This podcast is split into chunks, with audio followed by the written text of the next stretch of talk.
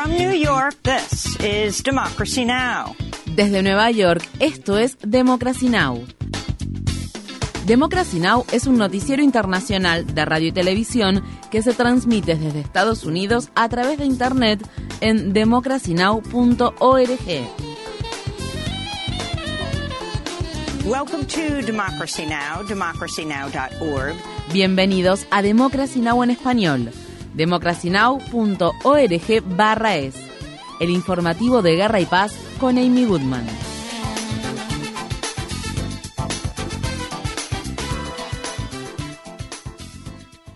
Los republicanos de la Cámara de Representantes de Estados Unidos aprobaron un nuevo paquete de medidas destinado a desmantelar la Oficina de Ética del Congreso. El nuevo paquete de medidas incluye la destitución de tres de los cuatro demócratas que actualmente forman parte de la Junta Directiva de la Oficina de Ética y limita en gran medida la capacidad del organismo para contratar nuevos trabajadores, incluido el personal de investigación. Otra disposición en el nuevo paquete de medidas permite que un solo legislador republicano fuerce una votación para expulsar a Kevin McCarthy de su puesto de presidente de la Cámara de Representantes. Este paquete de medidas fue una concesión que el recientemente elegido presidente republicano de la Cámara de Representantes, Kevin McCarthy, hizo para ganar el apoyo de los miembros de extrema derecha de su partido. Los demócratas también advirtieron que McCarthy parece haber hecho acuerdos informales con sus compañeros republicanos. Estas fueron las palabras expresadas por el congresista demócrata del estado de Massachusetts, Jim McGovern.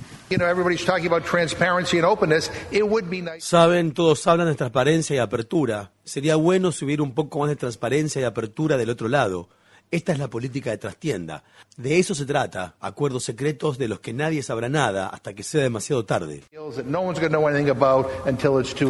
En su primera orden del día, en una votación que se realizó acorde con la alineación partidaria, los republicanos aprobaron con 221 votos a favor y 210 en contra una legislación destinada a recortar los fondos para el servicio de impuestos internos. Quienes critican el proyecto de ley afirman que este está diseñado para proteger a las personas adineradas y a los evasores de impuestos corporativos. Al menos 1.500 personas han sido detenidas luego de que partidarios del expresidente brasileño de extrema derecha Jair Bolsonaro irrumpieran el domingo en el Congreso, la Corte Suprema y el Palacio de Planalto, sede del Poder Ejecutivo en la ciudad capital Brasilia. El ministro de Justicia de Brasil, Flavio Dino, habló el lunes. El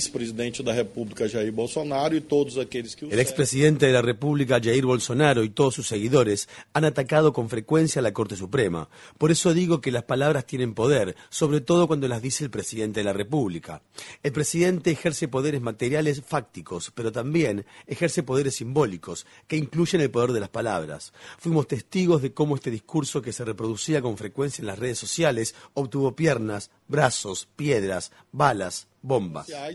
Ganó pernas, brazos, pedras, tiros, bombas en Estados Unidos, un grupo de congresistas demócratas, incluidas las congresistas Ilhan Omar y Alexandria Ocasio Cortés, instan al presidente Biden a expulsar al expresidente brasileño Jair Bolsonaro del país. El líder de extrema derecha se encuentra en la ciudad de Orlando, estado de Florida, desde que dejó Brasil la semana pasada antes de que se llevara adelante la investidura presidencial de Luis Ignacio Lula da Silva. Bolsonaro enfrenta al menos cuatro investigaciones penales en Brasil. Tras quejarse de sufrir dolor abdominal, Bolsonaro fue ingresado el lunes en un hospital de Florida, un día después de que sus partidarios irrumpieran en edificios gubernamentales de la ciudad de Brasilia. En Perú, al menos 17 personas murieron en la ciudad de Juliaca el lunes después de que las fuerzas de seguridad peruanas abrieran fuego contra los manifestantes antigubernamentales. Al menos dos de las personas fallecidas eran adolescentes. Los manifestantes exigen la renuncia de la presidenta interina Dina Boluarte. Unas 40 personas han muerto en todo el país desde que estallaron en diciembre las movilizaciones masivas tras la destitución y arresto del expresidente de izquierda Pedro Castillo. Según se informa, la policía de la ciudad de Juliaca abrió fuego al tiempo que los manifestantes intentaban protegerse con placas de metal. Guardo mi cámara, justo cuando veo, guardo mi cámara, veo un hombre del efectivo policial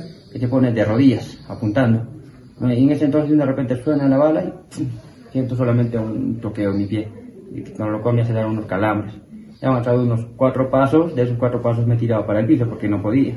Mientras tanto, el nuevo gobierno de Perú prohibió al expresidente boliviano Evo Morales ingresar al país por apoyar a Pedro Castillo. Morales también acusó al gobierno de Dina Boluarte de cometer violaciones a los derechos humanos de los manifestantes. El nuevo gobierno de extrema derecha de Israel revocó los permisos de viaje al ministro de Relaciones Exteriores palestino, Riyad al-Maliki, y a tres funcionarios del partido gobernante Fatah a modo de represalia por encabezar una iniciativa ante la Corte Internacional de Justicia contra la ocupación ilegal de los territorios palestinos. Estas fueron las palabras expresadas por el asesor político del ministro de Relaciones Exteriores de Palestina, Ahmed Aldek. Estas medidas no nos detendrán y no impedirán que el ministro de Relaciones Exteriores y los líderes palestinos continúen con las iniciativas legales a nivel político y diplomático, las que tienen como objetivo proteger los derechos nacionales legítimos y justos de nuestro pueblo y poner en conocimiento de todos las violaciones y los crímenes que ejerce la ocupación.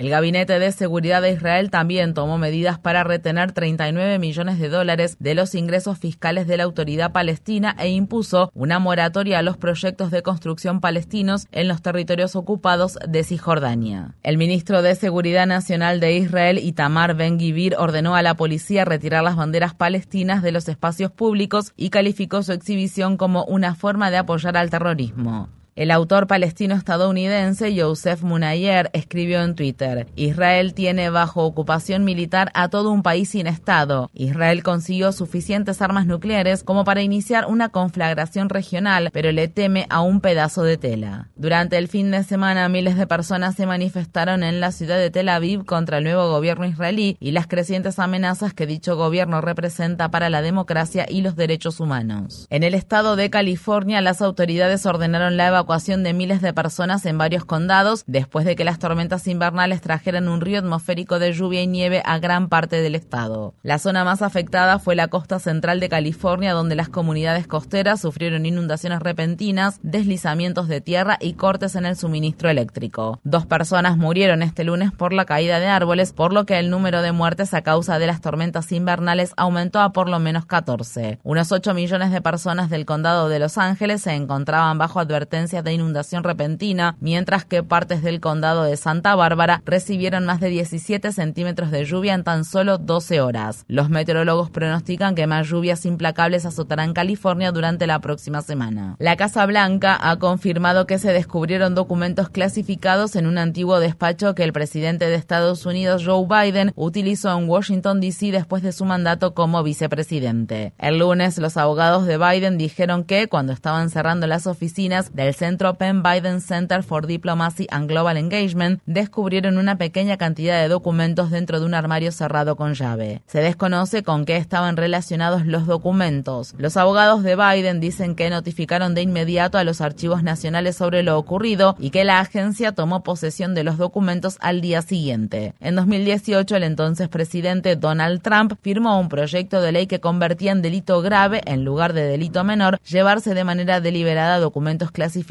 con la intención de retenerlos en un lugar no autorizado. Aquellas personas que violen dicha ley enfrentarán condenas de hasta cinco años de prisión. El fiscal especial Jack Smith está investigando actualmente a Trump por el supuesto mal manejo de al menos 325 documentos clasificados que el FBI incautó en su residencia de Mar-a-Lago en agosto de 2022. En Estados Unidos, los fiscales federales emitieron una citación formal del gran jurado para el abogado personal del expresidente Donald Trump, Rudy Giuliani, como parte de una investigación sobre los esfuerzos del expresidente para recaudar fondos después de las elecciones de 2020. Esta información provino de varios informes periodísticos que citan a una persona que conoce sobre el asunto y cuya identidad no ha sido revelada. El Comité de Acción Política Save America recaudó más de 250 millones de dólares de los partidarios de Trump con la afirmación falsa de que los resultados de las elecciones de 2020 fueron fraudulentos. No está claro cuánto dinero recibieron los abogados de Trump, pero un testigo le dijo al comité de la Cámara de Representantes que investiga los hechos del 6 de enero de 2021 que Giuliani pidió que le pagaran 20 mil dólares por día. En el estado de Georgia, un gran jurado especial concluyó su investigación sobre los esfuerzos del expresidente Donald Trump y sus aliados para revocar los resultados de las elecciones presidenciales de 2020. La decisión de proseguir el proceso de acusación está ahora en manos de la fiscal de distrito del condado de Fulton, Fanny Willis. Desde junio, el gran jurado especial ha escuchado el testimonio de decenas de testigos, incluidos Rudy Giuliani y el senador republicano del estado de Carolina del Sur, Lindsey Graham. En enero de 2021, Trump le dijo al secretario de Estado de Georgia, Brad Raffensperger, solo quiero encontrar 11.780 votos, el número de papeletas a su favor que habría necesitado para derrotar a Joe Biden en Georgia. Un juez federal de Nueva York retrasó la publicación de una declaración que hizo el expresidente Donald Trump en relación a una demanda en la que se lo acusa por difamación. La ex columnista Eugene Carroll acusó a Trump de violarla en la década de 1990 hecho que el expresidente negó. Este martes, los abogados de Trump argumentarán ante la Corte de Apelaciones de Estados Unidos para el Distrito de Columbia que los presidentes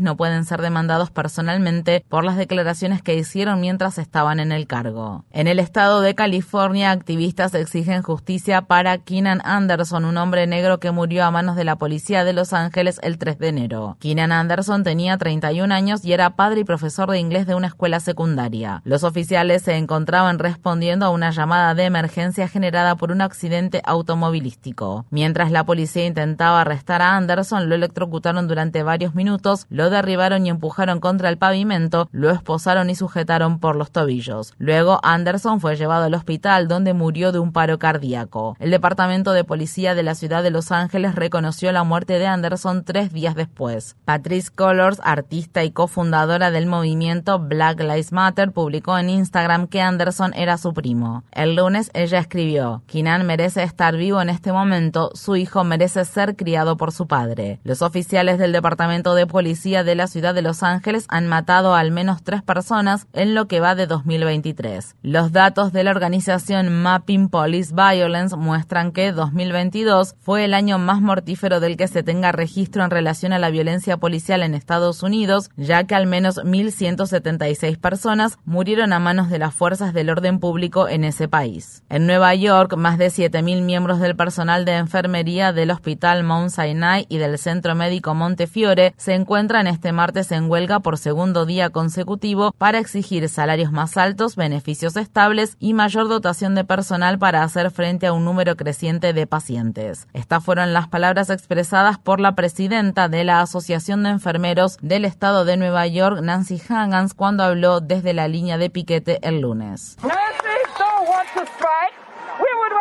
El personal de enfermería no quiere hacer huelga. Nosotros preferiríamos estar adentro del hospital cuidando a nuestros pacientes, pero de manera segura, no en las condiciones en las que nos han tenido trabajando durante los últimos cinco o diez años. Ya es suficiente. Hospital Sinai, ya es suficiente.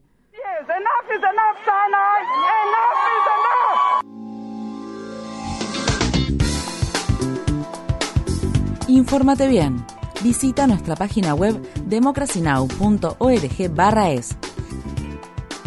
Síguenos por las redes sociales de Facebook, Twitter, YouTube y SoundCloud por Democracy Now! es.